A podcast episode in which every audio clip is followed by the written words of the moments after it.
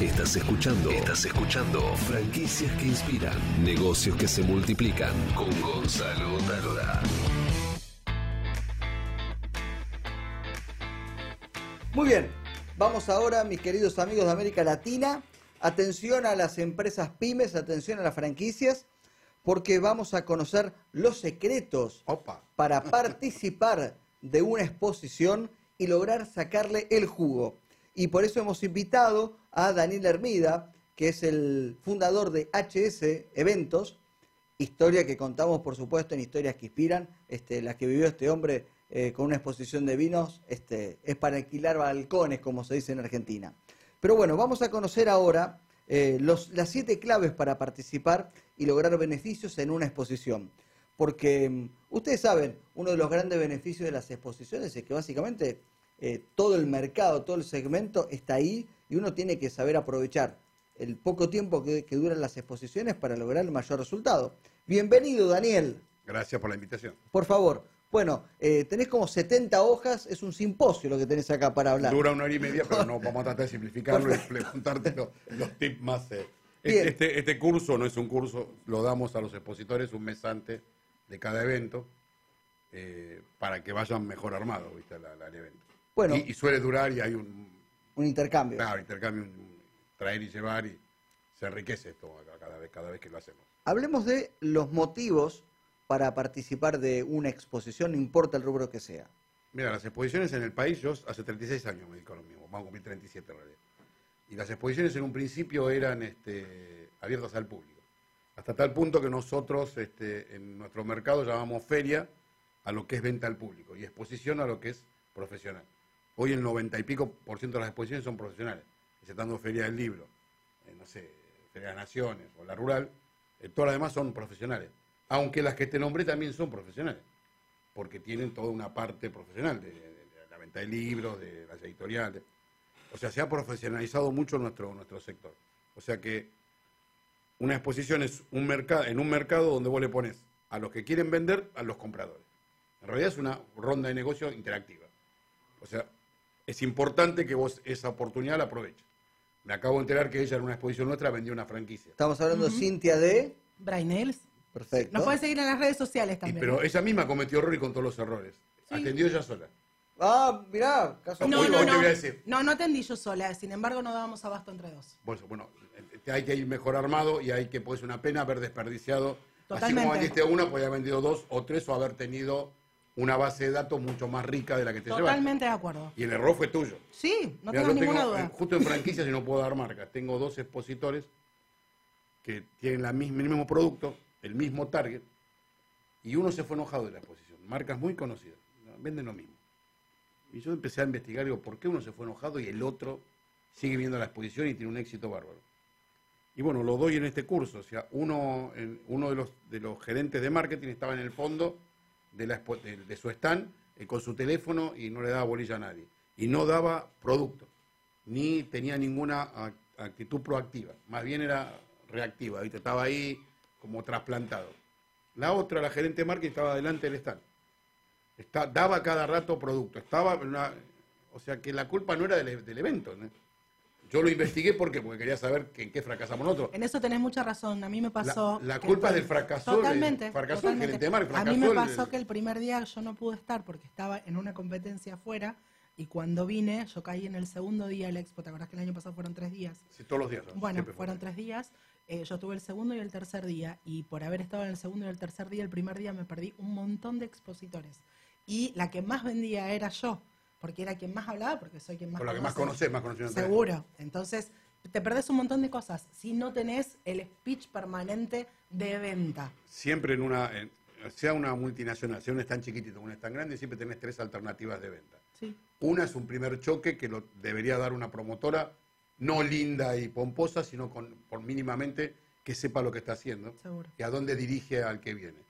Cuando detecta que eso es un buen comprador, si es alguien que está molestando, le dan folleto a la información y no pasa a los vendedores y no te hace perder tiempo a vos. Y la próxima es los vendedores. Y si es un cliente muy importante o que supera a la gente de venta, tienen que ir a un directivo. Esos tres pasos lo haces aunque sea vos sola. Vos lo hiciste los tres pasos en tu stand, Sí. sola por ahí. Sí. Eh, Pero lo haces sola. Bueno, cuando un está más importante, esos filtros los pones vos. Claro. Tenés una promotora o tenés alguien de tu empresa que no tiene por qué ser vendedor, pero sí conocer el concepto. Bueno, cuando ve un prospecto, lo pasa a quien corresponde Claro. y quien corresponde no pierde tiempo. en- en- en- Esto sucede aunque haya una sola persona en un stand de cuatro Pasa que yo cuadrados. tengo el problema de que cuando estoy vendiendo un producto mío lo quiero vender yo, no quiero que lo venda Bueno, eso es un problema. Claro, es un problema no mío. vas a crecer si no cambias No, ya lo sé, ya lo sé, Daniel. Me pasó dentro de mi empresa y uno trata de cambiarlo. si no, Totalmente. No hay crecimiento totalmente. posible, Sí, eso no todo supuesto, depende de uno. Por supuesto. Ahora entiendo por qué cuando veo las exposiciones, las, este, las chicas, las promotoras me dan el folleto y me piden que me vaya. Es decir, no soy el prospecto indicado. Vos- te no, váyase, vos- te vos- váyase. Vos querés vender. Yo no quiero comprar. vender, por eso. Entonces la promotora está para eso. Vaya, señor, vaya, vaya, vaya. A veces las llevan porque son lindas o tienen buen cuerpo, porque son atractivas y no es la función. No, Se están otra- equivocando. Y una vez la fui no al, sabe hablar. al stand de Terrabusi y, y le pregunté este, si tenía rodesia para darme. Y me dijo, no, no tengo, rodesia que no se hace. Entonces también me imaginé que las promotoras algo hay que informarle a las pobres chicas, ¿no? En general las empresas grandes lo hacen. Las empresas pyme las contratan en último momento, a veces traen No gente no visto preparada. no te habrán visto cara de querer comer una rodesia. Sí, tal vez, cara de goloso. Si Eh, va- tomátela, si-. Si vas a comer no vas a comprar, te habrán dicho esto. no, se vaya. Bien, buenísimo, está interesantísimo. Ubica, para, motivos para participar. Esto ya Pero lo no, dijimos. Los motivos son infinitos, o sea, todos quieren vender. ¿no? Vos- Vos tenés un, un- un- comercio o una industria para vender. Y no es la única función de una exposición. Mira, yo tenía el caso en una exposición textil de una empresa muy importante, con fábricas en Tierra del Fuego, que venía a pedir perdón. Y yo no entendía cómo pedir perdón. Dice, no podemos atender a los clientes, estamos sobrepasados de pedidos y los tratamos mal y no estamos nunca. Entonces venían a la exposición a ver a todos los clientes para pedirle disculpas, porque más clientes no podían tener. O sea, no es lo aconsejable de ir a una exposición para eso, pero me ha pasado de todo. En realidad vos podés ir a eh, una empresa grande, Coca-Cola, ¿para qué va a una exposición? Para, por marca, ¿no? no va a vender más o menos Coca-Cola y no le va a mover la aguja. Pero sin embargo va porque tiene que estar, porque tiene que posicionarse, porque tiene que seguir siendo la primera o, o la segunda, la que sea. De hecho, este año me contó una, una empresa que no iba a participar en una exposición que hacían, pero dice, si no voy, hace 30 años que voy, van a decir, me estoy a punto de fundir. Entonces, Eh, es- eso sucede en los, en los mercados muy chicos, en los Sí. mercados muy cerrados. Tenés que Uy, no está, uy, empiezan a desconfiar, ¿viste? Este que va a presentar ¿qué convocatoria, pasa ¿qué que no vino? Sí, bueno, igualmente convengamos que hoy en la Argentina quien no se presenta en una exposición no es porque está por quebrar. O sea, puede tener... No, no, pero hablamos de alguien que fue 30 años. Claro. Fue a Claro, 30 bueno, exposiciones y sí. de golpe no va. Entonces es Claro. llamativo. Sí, sí, Vos, los que van una vez o cada tanto no Claro, pasa nada, ya claro. están acostumbrados. Seguro. Pero el tipo que era un referente del mercado Sí, por supuesto. no va más. Sí, sí, hacemos, pasan las exposiciones. hacemos una exposición de gaseosas y Sí. Coca-Cola no fue o Pepsi no vino. No, ¿qué pasó? Algo pasó, hay una alerta. Vale oro esta charla, atención, ¿eh? Están como obligados esas empresas ahí Sí, porque sí. lo que posicionan es marca. Totalmente. A veces la exposición es para lanzar un producto nuevo.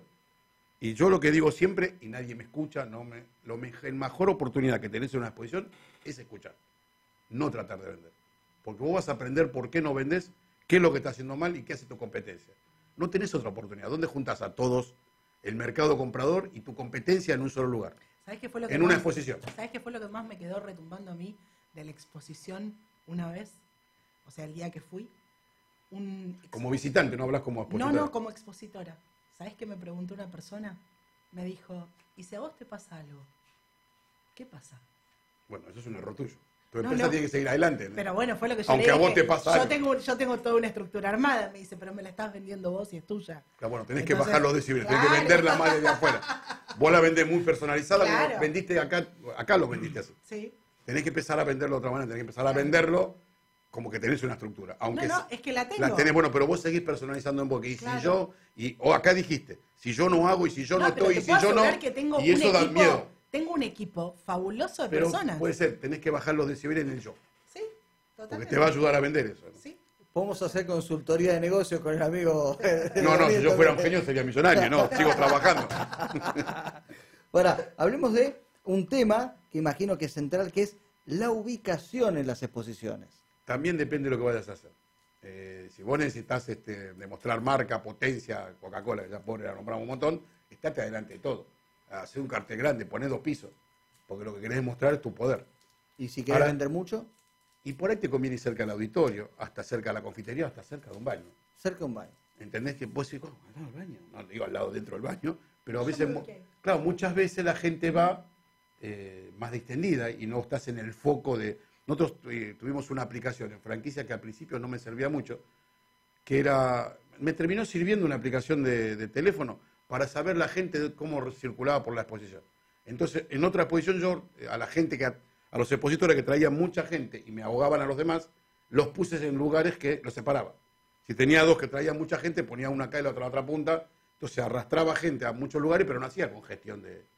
Porque estaba perjudicando a otros expositores. ¿no? Es que, que acá te regalaban empanadas, vendían un montón de franquicias y de al lado por el tipo no, no tenía nadie, porque estaba lleno de gente al lado de una cola. ¿no?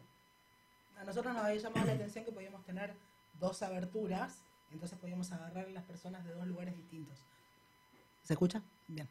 Eh, entonces, si bien estábamos cerca del baño y cerca de la confitería, yo quería agarrar el público de los dos lados. Siempre la gente va a tomar un Ah, café. vos la querés toda, no, no, no es conformista. No, no, no, no.